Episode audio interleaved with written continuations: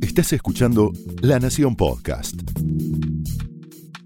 A continuación, el exitoso ciclo de entrevistas de La Nación Más. Ahora también para escuchar. Esto es Conversaciones. En esta edición de Conversaciones, Luciana Vázquez entrevista a Facundo Manes. Hoy tenemos como invitado en Conversaciones de la Nación, en el segmento educativo, a alguien que no necesita presentación, Facundo Manes. Muchísimas gracias, Facundo, por estar hoy en Conversaciones. No, gracias a vos, Luciana, un placer.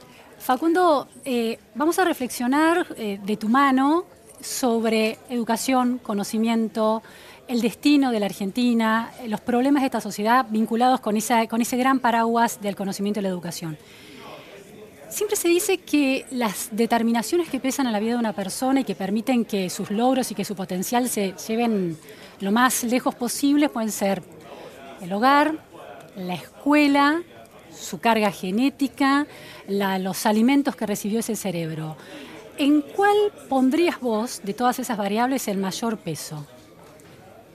Bueno, la motivación intrínseca de las personas tiene mucha, mucha importancia. Uno puede ser muy resiliente, crecer en ambientes vulnerables y, triunfar en lo que se propone, lograr sus objetivos. Pero sin, duda no debemos esperar eso, debemos esperar crear una sociedad, un contexto que sea estimulante, porque los contextos estimulantes son claves, son muy importantes. Eh, yo te diría que pongo un peso importante en el contexto. No hablamos de la gente resiliente, que es una excepción, claro. sino tenemos que apostar a una sociedad que cree un contexto importante vos sos experta en educación, acá podemos cambiar el sistema educativo, traer a todas las escuelas y los maestros de Finlandia.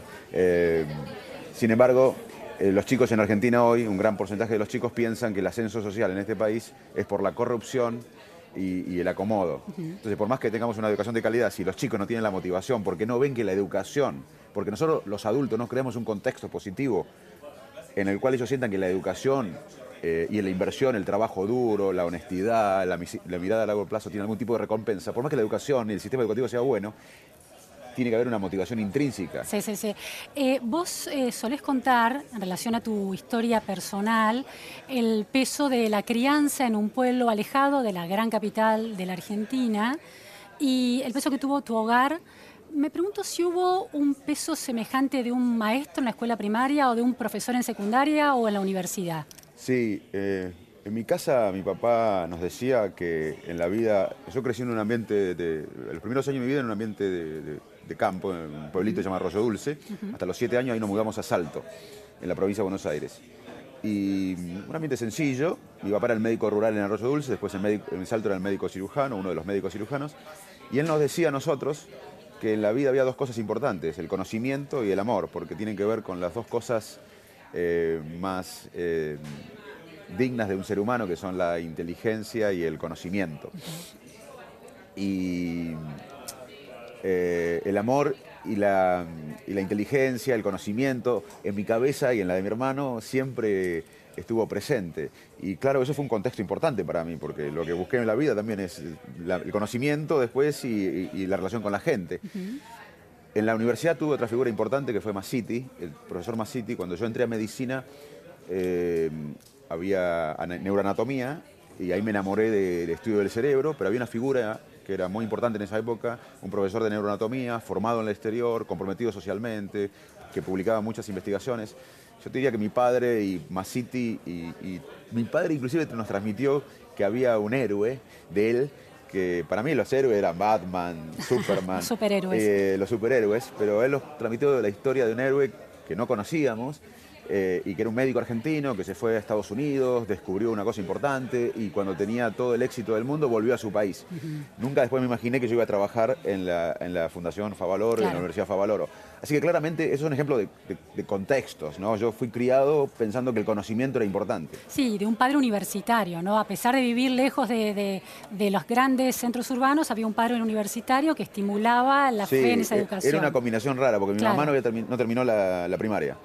Era mujer de campo, criada en Verdier, un pueblito también de campo, y no terminó la primaria. Muy inteligente, quizás la más inteligente de la familia, pero no terminó la, primaria. Y mi papá era universitario, entonces hubo un contraste interesante. Y, mi mamá tenía una, y tiene una gran capacidad de trabajo.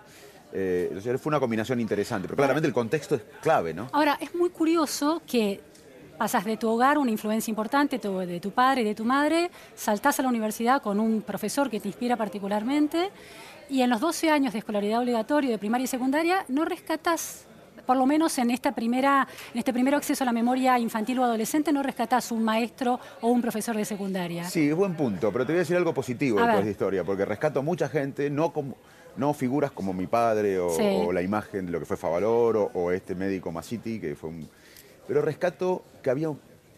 Es buen punto el que planteas. Y rescato que había una sociedad que me hacía entender que si uno trabajaba duramente, yo cuando era chiquito pensaba que si uno trabajaba duramente y estudiaba mucho, eso iba a tener un impacto en mi calidad de vida, en mi, economía, en mi capacidad de cumplir mis sueños. De hecho, la educación fue un arma. O sea, quizás no rescato uno o dos porque hay mucha gente importante, pero rescato una sociedad que daba un contexto favorable. Esto de que la tribu o la aldea cría también a las personas. Sí, cuando yo era joven, eh, era un pibe, en la Argentina había un contexto en donde si uno estudiaba y si uno se esforzaba, había más chances de que uno pudiera cumplir mi sueño. De hecho, la única arma que tuve yo en mi vida para cumplir mi sueño, tener una voz en el país, fue la educación.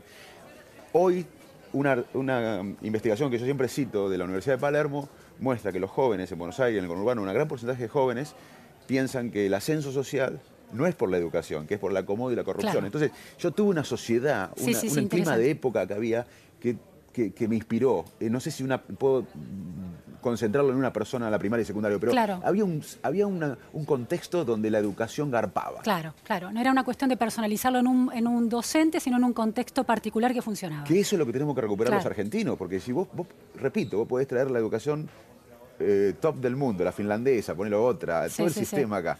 Pero si tenés un contexto donde no garpa estudiar, donde no hay conciencia de que el conocimiento eh, eh, tiene que ver con el desarrollo personal y con el desarrollo del país, con la riqueza del país, por más que tengamos un sistema educativo, no, no, es suficiente. Y en relación a los docentes, si aún cuando tengas la suerte, la suerte de tener un docente bueno o un docente memorable en primaria o en secundaria, no necesariamente eso es sistémico la calidad de ese docente. Quiero decir, los otros docentes pueden no ser tan buenos y los otros chicos que van a la escuela pueden no estar teniendo esas experiencias tan ricas. En ese punto te quiero hacer esta, eh, plantearte esta cuestión. Eh, sos un, eh, un, investigador del mundo neurocientífico y dentro de, tu, de tus intereses también está el impacto de la, de, la neurociencia en la educación. Es, imprescindible que los buenos docentes, los docentes que pueden generar motivación, compromiso y aprendizaje, construir eh, aprendizajes con sus alumnos, conozca las eh, precisiones técnicas de, cómo el cerebro funciona a la hora de aprender. ¿Eso es imprescindible para tener un buen docente frente al aula? Eh, mira, es una muy buena pregunta también como las que sueles hacer vos, porque hay que tener un equilibrio. Las neurociencias cognitiva, que es mi especialidad de investigación, es eh, un área de la ciencia, de la neurociencia, que estudia eh, los procesos mentales, la creatividad, eh, la toma de decisiones, la memoria, el olvido. y claramente, todo lo que hacemos lo hacemos con el cerebro. Entonces, ¿qué es la educación? Enseñar y aprender. El que enseña lo hace con el cerebro y el que aprende lo hace con su cerebro. Así que, obviamente, conocer sobre lo que sabe la ciencia moderna de cómo funciona la mente va a tener un impacto, pero para nada los sistemas, eh, los programas pedagógicos van a, estar, va a tener que estar solamente basados en la neurociencia. Es una herramienta más, como hoy tiene la justicia, para ver que la memoria de los testigos a veces no es tan fotográfica como pensamos, o que los jueces, los jueces, aún en países con un sistema judicial que funciona perfectamente, o mejor que el nuestro por, lo menos, eh, los jueces también deciden con las emociones como decimos los humanos. La neurociencia aporta datos que de todas las disciplinas, porque todo lo hacemos con el cerebro, pero eh, eh, hay muchos que piensan que la neurociencia tiene que estar en los programas educativos. No, sí, no tenemos que obviar los datos. Por ejemplo, hoy sabemos una cosa básica. Te voy a contar dos cosas de cómo las neurociencias concretamente pueden ayudar en la educación. Hoy sabemos que el cerebro humano, olvídate de la educación, aprende básicamente cuando alguien nos inspira o cuando algo nos inspira, nos motiva y nos parece un ejemplo. Y por eso en mi vida yo tuve muchos ejemplos que no tuvieron en mi colegio ni en mi eh, secundaria. Por eso, volviendo a tu pregunta anterior, yo en mi pueblo, eh, tuve gente que me inspiró, me motivó, algunos en la escuela, otros no, otros maestros, otros no. El cerebro humano aprende cuando algo nos motiva, nos inspira y nos parece un ejemplo. Y eso es una reflexión también de un docente. ¿Qué debe hacer un docente? Básicamente inspirar, motivar y ser un ejemplo. La neurociencia también aporta datos concretos, que dormir bien es clave, si no se duerme bien, que nutrirse bien. No podemos pensar una sociedad si un porcentaje de los chicos no se nutren bien. Una sociedad basada en el conocimiento, por más que tengamos universidades de punta, si una parte de nuestros chicos no comen bien y no se nutren bien, también la neurociencia o las ciencias conductuales nos informan, esto es muy importante, que eh, tener una idea fija de tu capacidad mental es mala, porque la inteligencia es flexible. Si yo tengo un hijo de 10 años, Pedrito, que es bueno para las matemáticas, pero yo si le digo, Pedrito, sos buenísimo para las matemáticas, le estoy haciendo un daño, porque él se puede echar a chanta, no trabajar y en unos años perder ese talento. Si al revés, él no tuviera tanto talento, pues yo le digo, mira, Perito, lo importante acá no es el talento, es el esfuerzo, la metodología, las ganas, la motivación tuya, él puede crecer en matemática. Carol Dweck, ¿no? Es la investigadora que trabaja en, ese tipo de cosas. Totalmente. Y otro tema importante de las neurociencias con la educación es, por ejemplo, un experimento que hizo Patricia Kuhl en Estados Unidos, donde puso a chiquitos eh, que nunca habían estado expuestos a otro idioma que el inglés, eh, los separó en tres grupos y al primer grupo le puso un chino real, explicándole chino de forma personal. Al segundo grupo de chiquitos, ninguno de los chiquitos habían escuchado otro idioma antes en su vida. Al segundo grupo de chicos, el mismo chino pero por televisión, enseñándole chino. Y al tercer grupo, el mismo chino por auriculares. Cuando terminó el experimento, todos tuvieron la misma dosis de chino, pero en diferentes modalidades. Los que tuvieron una enseñanza con el chino en forma personal, los chiquitos podían diferenciar palabras en chino como lo hacían chiquitos de su edad en Pekín. Los otros dos grupos que tuvieron la misma dosis de chino, con el mismo chino, la misma metodología, no aprendieron nada. Esto habla del contacto personal. Y esto habla de cómo la educación a distancia es maravillosa, pero es complementaria, nunca va a reemplazar al docente. Y es menos efectiva de alguna Totalmente. manera. Es complementaria, porque yo mañana quiero saber una conferencia en Estocolmo, voy a YouTube o voy a un sistema universitario que tengo y lo hago. Pero nunca va a, reemplazar eh, a, esa persona, a esta charla en forma personal. y eso es una, como yo veo la educación del futuro va a haber una educación vía tecnología a distancia, pero va a haber, no va a desaparecer para nada el profesor, el docente. Cada vez vamos a ir más también a lo humano. Sí, sí, sí.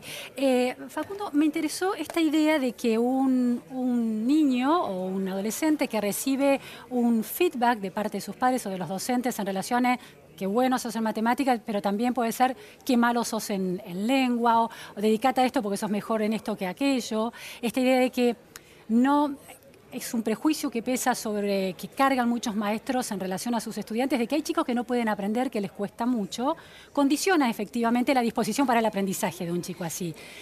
Vos has estudiado el cerebro argentino, la idea de que hay unos rasgos comunes de esta sociedad que la potencia o la inhiben de alguna manera. Este autocastigo y esta mirada autocondenatoria que tenemos muchas veces los argentinos en relación a cómo funcionamos como sociedad, ¿puede estar condicionándonos en nuestro potencial?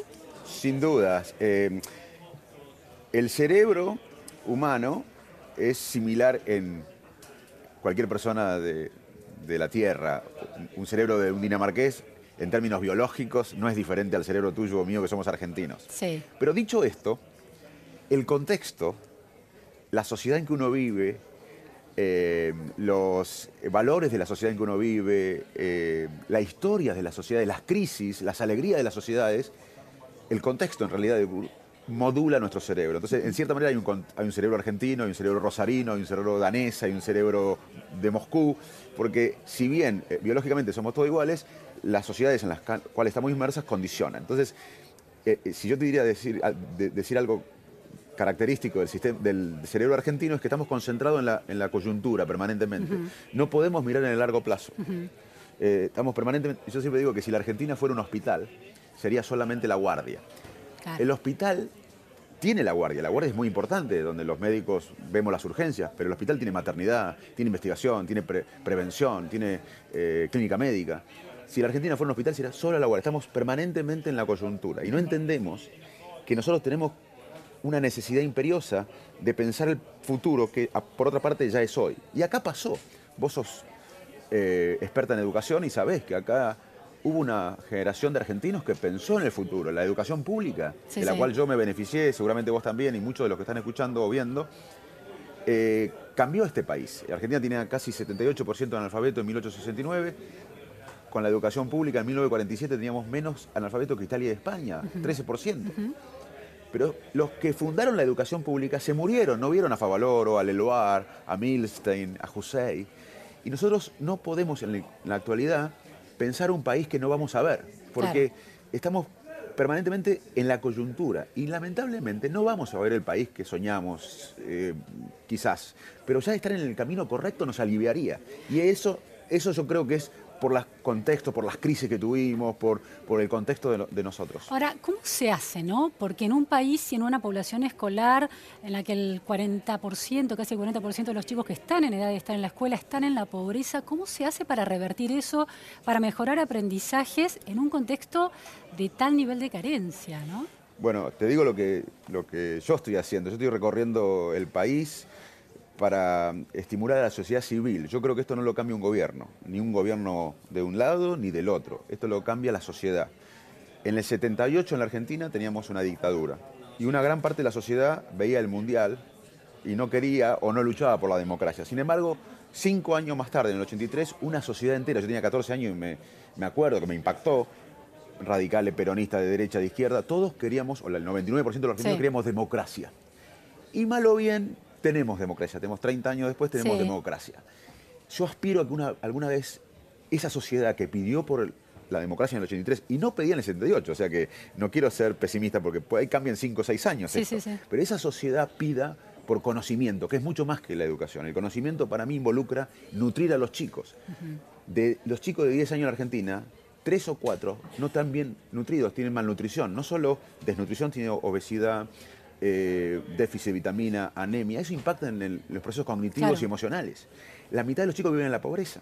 Eso impacta también en, Claro. eh, produce un impuesto cognitivo, la pobreza, lamentablemente que nos puede pasar a todos, porque eh, no es de los pobres. Si vos y yo vivimos en la pobreza, también vamos a estar ocupados nuestro cerebro en lo inmediato y no tanto en el futuro. De los que entran al colegio, vos sabés lo que pasa. La- una gran parte no termina a tiempo. Los que terminan, de los que terminan, la mitad no comprende un texto Sí. complejo o no sabe un cálculo matemático.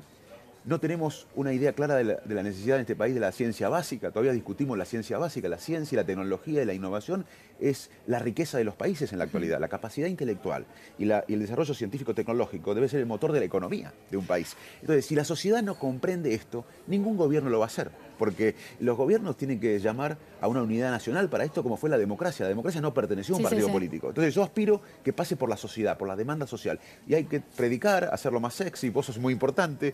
Todos somos importantes en la, en la prédica de esto. Ahora, hay algo interesante en lo que planteas, porque si uno lo enfoca desde la pobreza, claramente los sectores, que son la mayoría en Argentina, la mayoría de los habitantes, los sectores empobrecidos, difícilmente puedan subirse a ese tren de la educación en estas condiciones tan adversas de vida.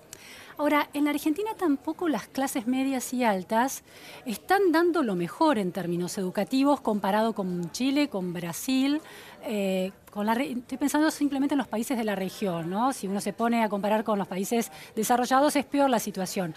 Pero aún con realidades latinoamericanas cercanas de países vecinos y hermanos, las clases medias, medias de Argentina y las clases altas no están dando lo mejor de sí, aún ya sin la excusa de vidas este, vulnerables y de, y de destinos bajo presión.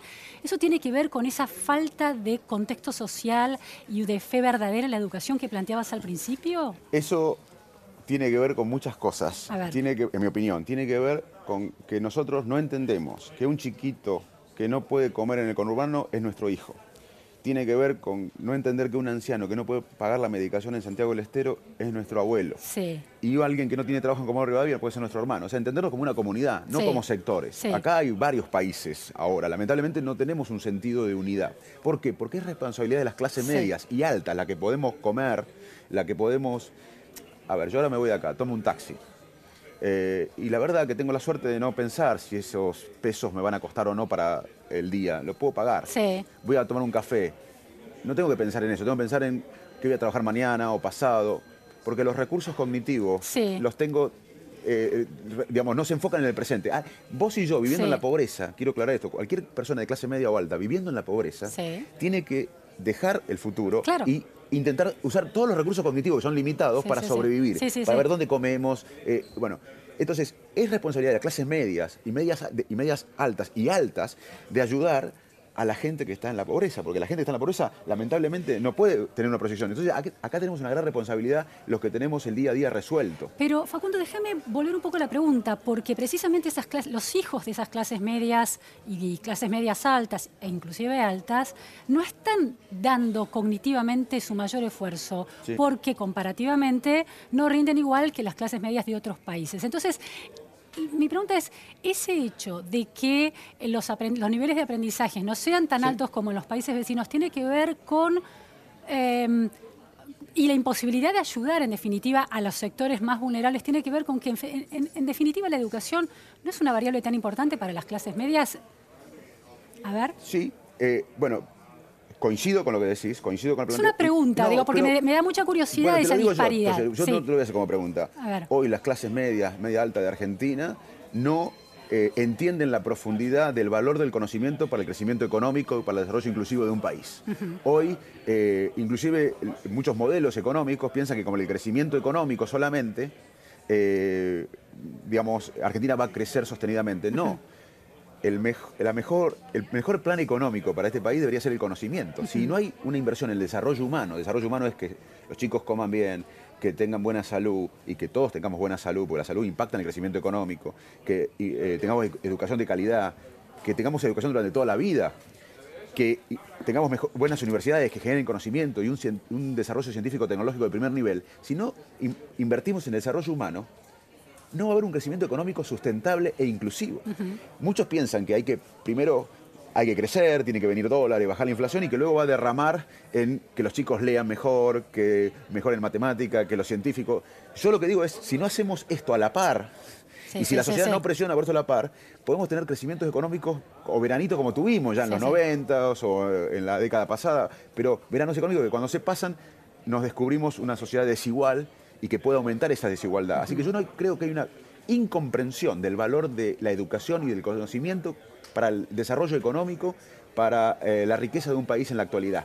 Y eso impacta no solo en no inmoralmente no cuidar a nuestros hermanos que son más vulnerables, sino tampoco a nuestros hijos. Porque Sí, al no sí. valorar esto, Claro. también impacta a nuestros hijos, que es Claro. lo que vos decís. Claro. Los hijos de las clases medias y altas en la Argentina no rinden bien eh, comparados con sistemas públicos de otros países eh, en el mundo. Claro. Entonces, el- eh, la falta de, de, de entendimiento de la importancia de la educación y el conocimiento para el desarrollo económico de un país, te lo hablo como un economista, sí, sí, sí. no- nos complica en ayudar a nuestros hermanos más vulnerables, pero también a nuestros hijos. Claro, interesante. Eh, última pregunta, último tema que quiero tratar contigo es año de centenario de la reforma universitaria. La Argentina, casi uno de los pocos países del mundo que tiene un sistema universitario público gratuito y con ingreso irrestricto. ¿Crees que sigue, sigue, sigue siendo una fórmula válida en este contexto de empobrecimiento y en este contexto de falta de fe del conocimiento? Bueno, creo que es una discusión que se debe dar, pero también creo que hay que discutir el rol de la universidad. Ajá. Creo que la universidad se tiene que entender como eh, un instituto que además de enseñar y de educar, eh, tiene que generar conocimiento original. Eh, y muchas universidades no generan tanto conocimiento original de impacto internacional.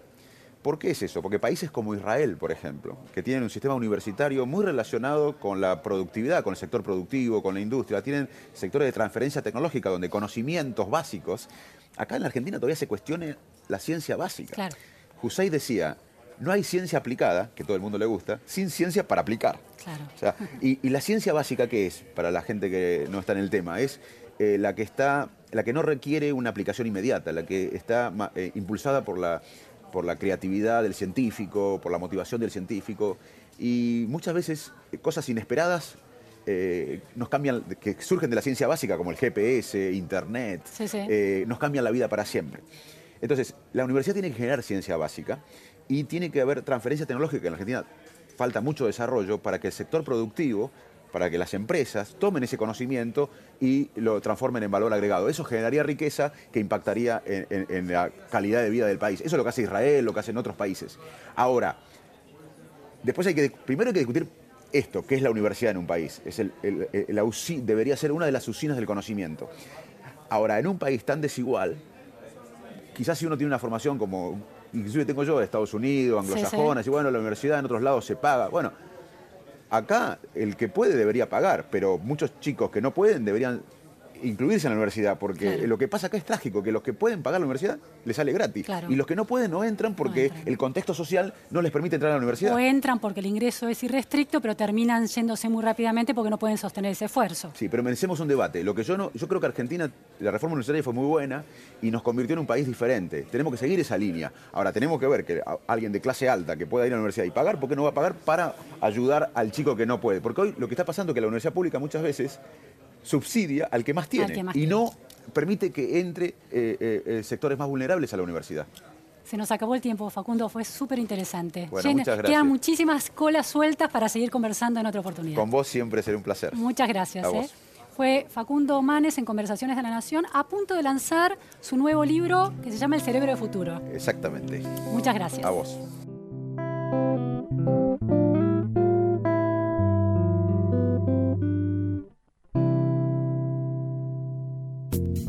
Esto fue Conversaciones, un podcast exclusivo de La Nación.